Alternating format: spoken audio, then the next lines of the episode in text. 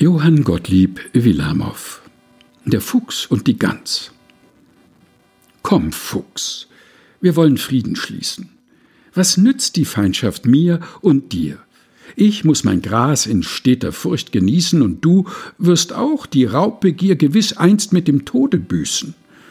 Drum lass uns lieber Freunde sein. Vortrefflich, kluge Gans, ich gehe den Antrag ein. Die Feindschaft bringt uns freilich nicht Gewinn.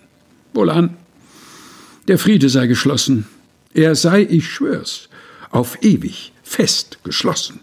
Ja, bis ich wieder hungrig bin. Johann Gottlieb Wilamow Der Fuchs und die Gans. Gelesen von Helga Heinold.